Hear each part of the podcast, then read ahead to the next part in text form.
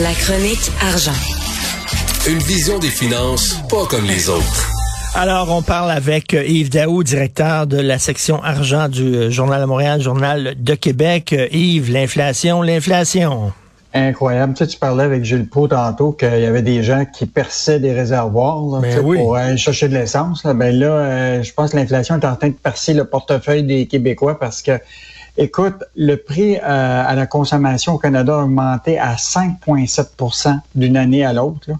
Écoute, c'est la deuxième fois que ça dépasse le 5% Écoute, c'est la plus forte euh, augmentation depuis août 1991.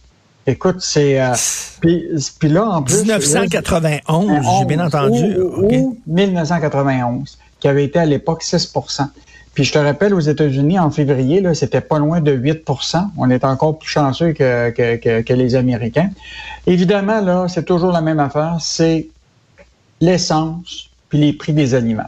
Écoute, sur une base là, de, mettons, de, si tu prends février euh, de 2021 par rapport à février 2022, là, l'essence a jumpé. Là, tu payes 32% plus à la pompe comparativement à février 2021.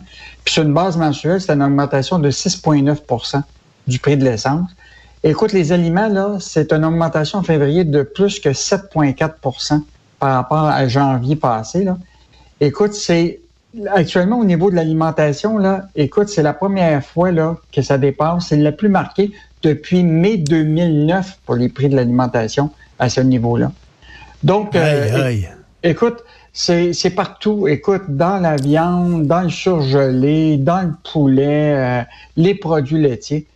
Euh, donc, euh, c'est tout à fait normal là, que les gouvernements vont, com- vont commencer à regarder comment compenser euh, ce taux d'inflation-là, parce que c'est clair que les salaires n'augmenteront pas à ce niveau-là. là. Ben non. Et donc, euh, et tu as vu hier euh, déjà, là, euh, ça c'est le bureau parlementaire de, euh, de à Québec, là, euh, sous la plume de Nicolas Lachance puis Geneviève Lajoie. Là.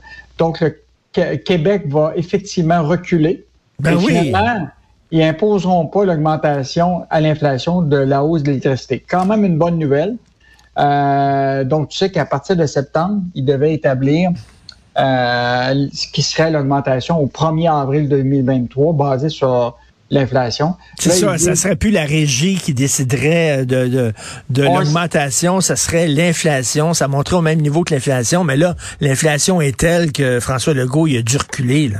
Ouais, mais là, il dit on va prendre les moyens pour compenser le Québec, mais il n'y aura pas d'augmentation de 4 à 5 a assuré Legault hier.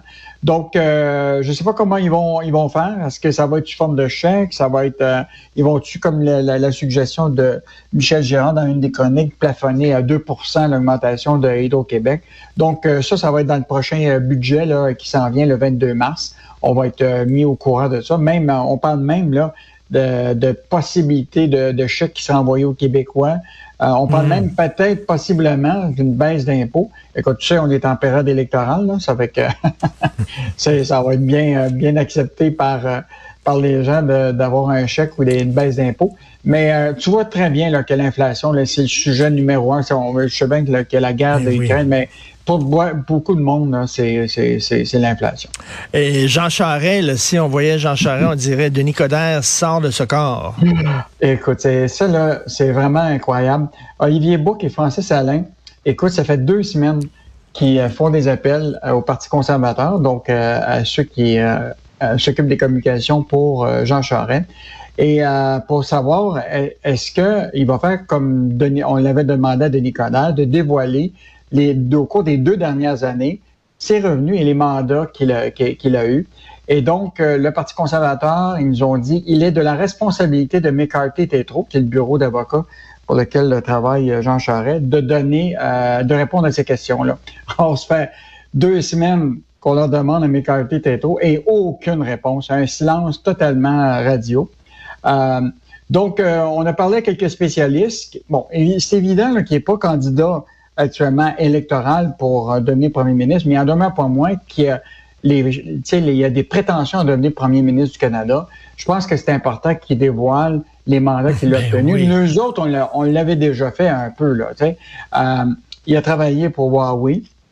Euh, pour le 5G. Et tu sais comment c'est un enjeu stratégique avec euh, la Chine. Ben oui. Euh, écoute, il a travaillé aussi pour une compagnie pétrolière à un moment qui était TC Énergie, TransCanada, qui avait travaillé sur la question des pipelines. Et la première déclaration qu'il avait faite à Calgary, tu te rappelleras, qu'il faut avoir plus de pipelines au Canada.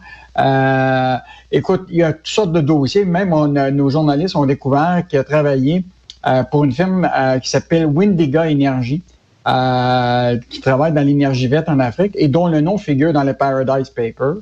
Euh, non, non, puis tu sais, l'affaire de Huawei, c'est d'autant plus ironique. Qu'on le sait que les conservateurs ont vraiment critiqué le gouvernement Trudeau en disant vous êtes trop complaisant vers la Chine, faut être sévère, faut leur serrer la vis, faut leur dire, euh, faut leur, interdire de participer au chantier de la 5G, tout ça. Et là, ils seraient prêts à, à avoir comme chef un gars qui a travaillé pour Huawei que travailler pour la Chine, ça serait, écoute, ça serait une contradiction fondamentale. Et, rappelle-toi, dans le bureau d'enquête euh, euh, du, du, journal, là, euh, Huawei, là, qui à l'époque est toujours accusé d'espionnage par le gouvernement américain, il avait versé 6 000 dollars pour commanditer une soirée célébrant la carrière politique de Jean Charest. ben oui.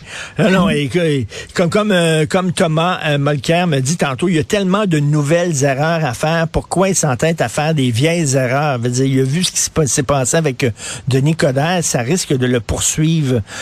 j'ai interviewé, j'ai eu la chance d'interviewer à deux reprises Peter Simons quel homme absolument sympathique. Écoute, nomme-moi un, homme d'affaires qui a eu une influence aussi, aussi grande auprès de sa ville. Ce gars-là a vraiment le, nom de, Québec tatoué sur le cœur. En fait, euh, ce qui est vraiment fascinant, euh, parce que évidemment, moi j'ai eu la chance de le rencontrer aussi, puis euh, nos journalistes aussi, puis c'est quelqu'un qui n'a pas une langue de bois. Hein? Non. Il dit, non, il dit vraiment ce qu'il pense. Euh, tu sais qu'il a, il a quand même écorché pendant un bon bout de temps les géants du web, puis euh, il a été vraiment à, l'avant-scène pour défendre le commerce de détail puis l'achat local. Évidemment, Peter Simon a annoncé hier qu'il cède euh, les commandes de l'entreprise qui a, fond, qui a été fondée par sa famille il y a 182 ans. Hein, 182 ans. Euh, et, c'est la première fois sur cinq générations qu'il n'y aura pas un Simons qui va diriger l'entreprise. Euh, donc, c'est quand même une grosse nouvelle. 182 ans, il vendait quoi à l'époque? Des raquettes, quoi? Non, je, je, ben, ben, ben, peut-être des trucs. Oui. des trucs puis des mitaines. Euh, mais, tu sais, l'homme d'affaires, il va rester là. Il est quand même actionnaire de contrôle avec, avec son frère. Euh, il y a demeure pas moi que lui, euh, il va toujours siéger sur le conseil d'administration, mais là, il devient chef marchand. Il veut euh, revenir à ses amours, tu comprends-tu? Mm. Revenir à, ce qu'il faisait, qui est l'achat de, de, de, pour l'entreprise, etc. parce qu'il dit, le problème actuellement, c'est la logistique. Là toute la logistique, tu sais, de faire amener des vêtements à travers le monde, écoute, c'est tellement compliqué. Ben oui, mais, mais c'est quoi? Il n'y a, pas d'enfants qui veulent reprendre l'entreprise ou quoi? Enfin, il l'a expliqué hier euh, beaucoup à Pierre-Olivier Zappa, puis évidemment à notre journaliste. L'idée, c'est que ces enfants sont relativement jeunes, puis il veut pas leur imposer. Tu comprends-tu? De, mm-hmm. Il veut leur laisser faire. Euh, il y en a qui sont intéressés, d'autres qui sont en train de faire des choix de vie. Euh, mais je te rappellerai quand même que y a, bon, le Québec, Québec là, toi puis moi, on a un petit peu d'argent là-dedans parce que l'idée, là, c'est qu'il a fait construire un gros centre de distribution de 200 millions là, à, Québec, là, dans la région de Québec, un centre de distribution là, euh, de 575 000 pieds carrés. Et euh, ben, évidemment, la Caisse de dépôt est présente là-dedans. Il y a Investissement Québec qui a de l'argent là-dedans. Euh, le Fonds de solidarité est là-dedans. donc, il y a beaucoup d'argent public qui, qui, sont là-dedans, même si on n'est pas actionnaire de, de, contrôle. donc, je pense que ça va être important que ça ait une réussite pour être sûr qu'on garde nos billes là-dedans d'argent public. Et donc, euh, c'est une décision qui, il dit, vaut mieux le faire maintenant pendant que l'entreprise va bien.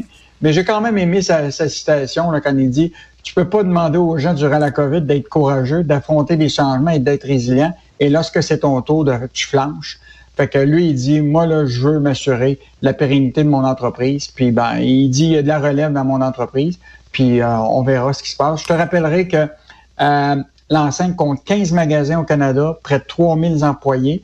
Euh, puis euh, ils vont ouvrir une 16e succursale qui va ouvrir ses portes au centre Fairview à Pointe-Claire en mai. Donc, euh, souhaitons que ce fleuron du commerce de détail au Québec là, poursuit sur, sur sa lancée. Ben un vrai fleuron. Écoute, avant qu'il y avait, avant qu'il y avait une boutique Simons à Montréal, il y a des gens de Montréal hein, qui faisaient les deux heures et demie de route pour aller s'habiller à Québec, aller acheter mhm. des, des, des, vêtements dans sa boutique. Là. Donc, puis en plus, il faut rappeler que c'est lui qui a donné à la ville de Québec la fameuse fontaine de Tournai, qui est absolument magnifique devant l'Assemblée nationale.